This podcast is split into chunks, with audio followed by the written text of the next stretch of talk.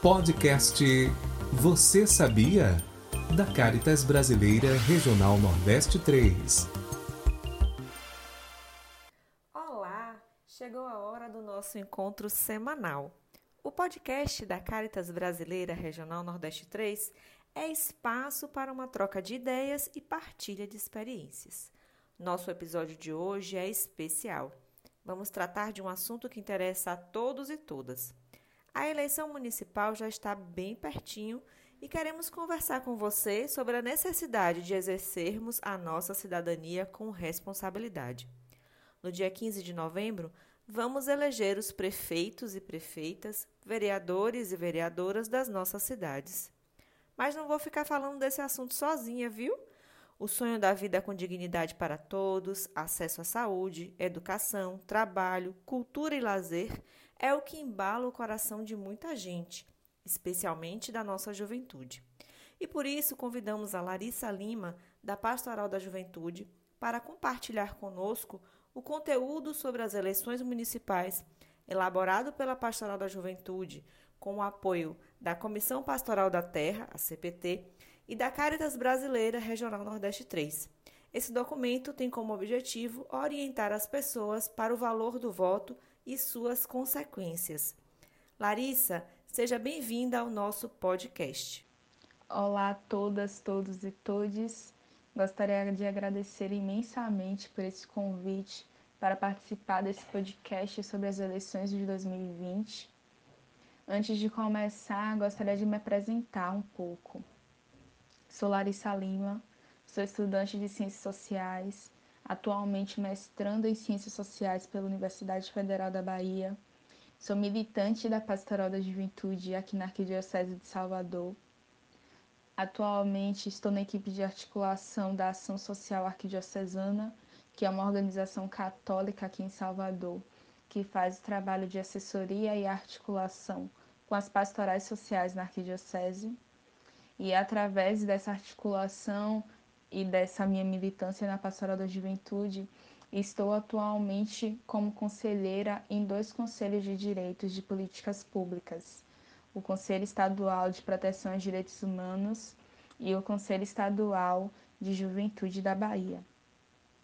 Estamos a praticamente uma semana das eleições municipais e tenho certeza que todos que nos escutam estão preocupados com o futuro das nossas cidades. Larissa, como você compreende o processo eleitoral desse ano?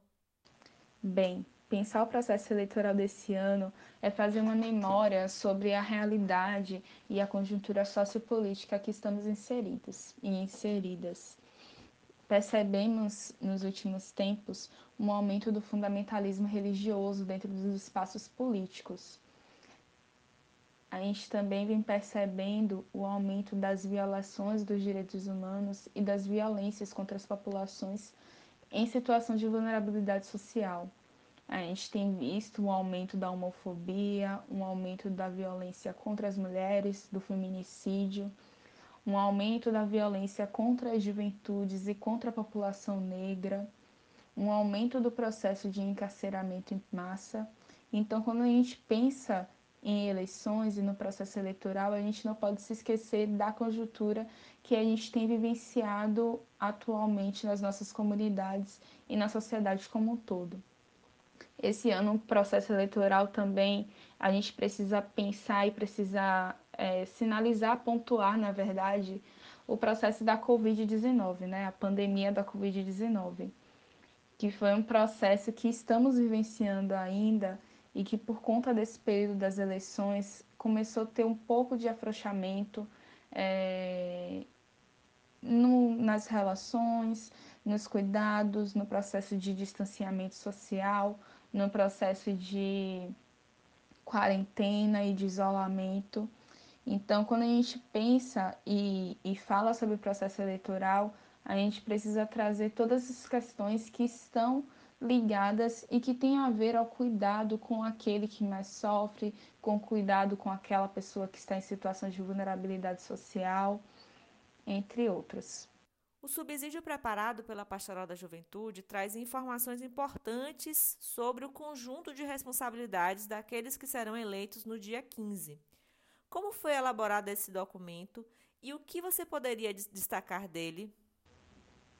Então, a Pastoral da Juventude e a Caritas Regional Nordeste 3 estão compondo atualmente a gestão do Conselho Estadual de Juventude da Bahia.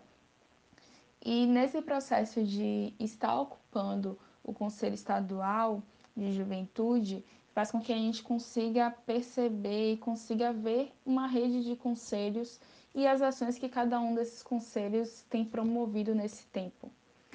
A nossa inspiração foi o Conselho de Juventude de Minas Gerais, que fez um pacto pelas juventudes. E aí esse pacto pelas juventudes é uma proposta para os candidatos às eleições municipais daquela região. E aí a partir disso a gente ficou provocado, se sentiu provocado em fazer alguma ação também que mobilizasse a, a nossa sociedade, mobilizasse as juventudes, que a gente já tem esse diálogo para a importância das eleições 2020 e não só da importância das eleições, de participar das eleições com o voto, mas também na participação de entender qual é o papel de cada um dos candidatos e candidatas que a gente está escolhendo e de acompanhar esses mandatos, além de propor que esses candidatos e candidatas se coloquem em sintonia com as pautas que nós estamos solicitando enquanto população. O interessante desse documento, que está titulado como Meu Voto é Coletivo, é de entender esse espaço político e esse espaço político partidário, porque a gente também precisa entender que a política ela vai para além da política partidária. A política está no nosso dia a dia, a política está em todas as situações e e todas as nossas vivências cotidianas em que há relação com o outro e que a gente precise discutir, precise pensar num bem comum, num bem coletivo. E o interessante desse documento é o título dele, Meu Voto é Coletivo. De entender que esse, essa dimensão da política e da dimensão da política partidária, ela não é apenas uma questão individual. Então, não é apenas a política partidária é colocada para e as eleições, no caso, né, que nós vamos vivenciar, não está apenas colocado para eleger candidato A ou candidato B, mas entender que essa força coletiva, que o meu voto, o seu voto, eles fazem a diferença. Quando se pensa de uma forma coletiva, quando se pensa que não é uma política pensada para um bem individual, mas para um bem para todos e todas.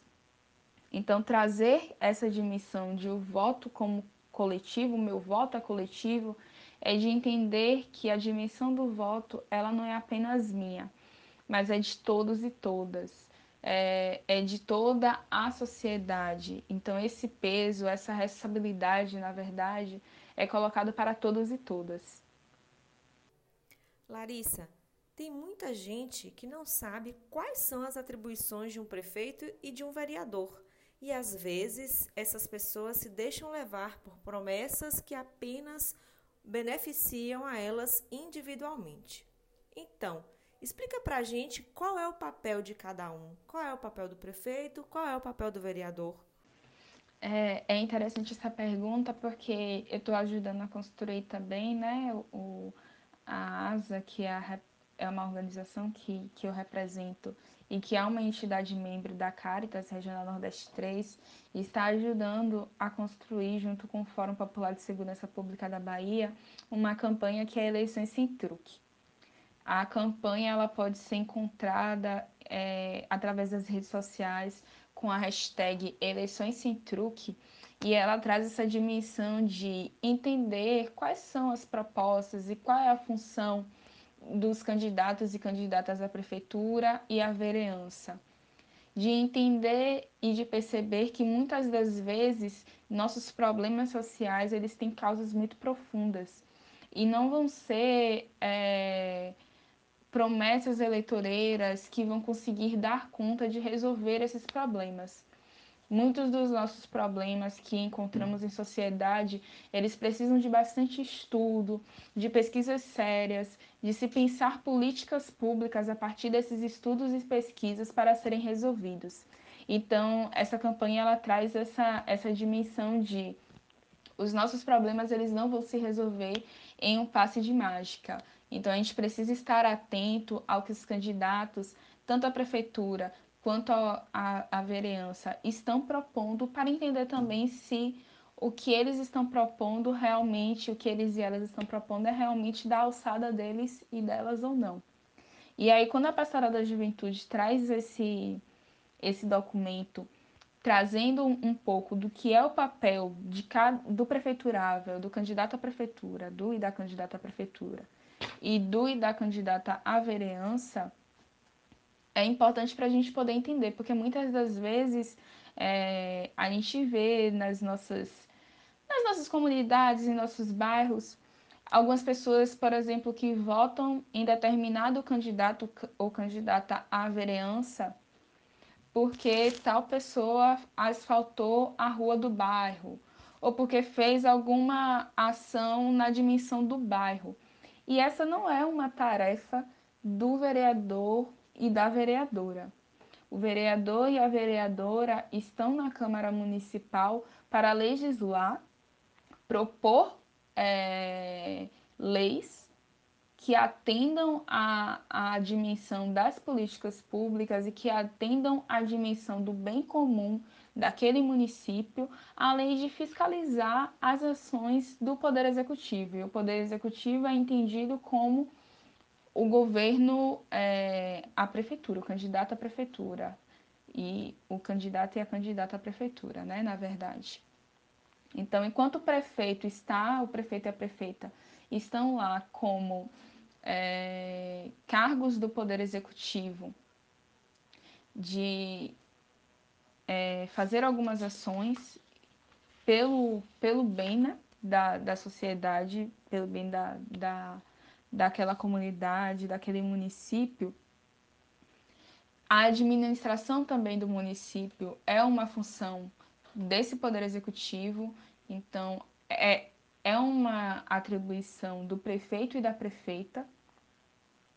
E tanto uma das coisas que a gente fala muito, né, uma das dimensões que a gente tem falado muito e escutado muito nas mídias, por exemplo, é a questão da judicialização da política. E quando a gente fala da judicialização da política, a gente fala de um processo de um judiciário que está a, agindo na dimensão política. E quando a gente fala na dimensão dos três poderes, a gente fala da importância de cada um desses três poderes estarem fiscalizando um ao outro. Nenhum desses três poderes ele é maior ou superior ao outro. Então, quando a gente entende os três poderes como o poder executivo, o poder legislativo e o poder judiciário, esses três poderes eles precisam fiscalizar um ao outro e não se sobrepor um ao outro. E quando a gente fala do processo de judicialização da política, a gente está falando sobre um processo de um judiciário que quer é, estar acima de tudo e de todos. E, e esse é um problema. Então, quando a gente fala na questão do município de ter candidatos e candidatas à vereança e candidatos e candidatas à prefeitura, a gente precisa entender que esses dois, essas duas funções, elas são funções que uma faz o processo de controle com a outra, de fiscalização com a outra. Então, enquanto o legislativo, que é a Câmara Municipal de Vereadores e Vereadoras, faz as propostas de lei para o município, faz a fiscalização das ações da prefeitura, a prefeitura também precisa fazer esse papel de fiscalização com o legislativo, com a Câmara Municipal, ver se a Câmara Municipal está funcionando mesmo, é, possibilitar também as formas da Câmara Municipal é, funcionar corretamente, mas aí a prefeitura fica responsável por uma, uma administração da, do município. Então, quando a gente pensa, por exemplo, do que é de fato feito pela prefeitura, A gente fala, por exemplo, de algumas ações que estão no nosso cotidiano, como a limpeza a iluminação pública, o sistema de transporte urbano, as ambulâncias e serviços de saúde municipal, a educação infantil, as creches e pré-escolas e o ensino fundamental. E a formação da Guarda Municipal são alguns exemplos das práticas e atitudes que são esperadas dos candidatos e candidatas à prefeitura. Que episódio bacana, né, minha gente? É um assunto que a gente precisa continuar explorando, pesquisando, compreendendo melhor, porque é a nossa escolha que vai impactar a vida de todas as pessoas. Muito obrigada pela participação de todos, você que nos acompanha, a Larissa Lima.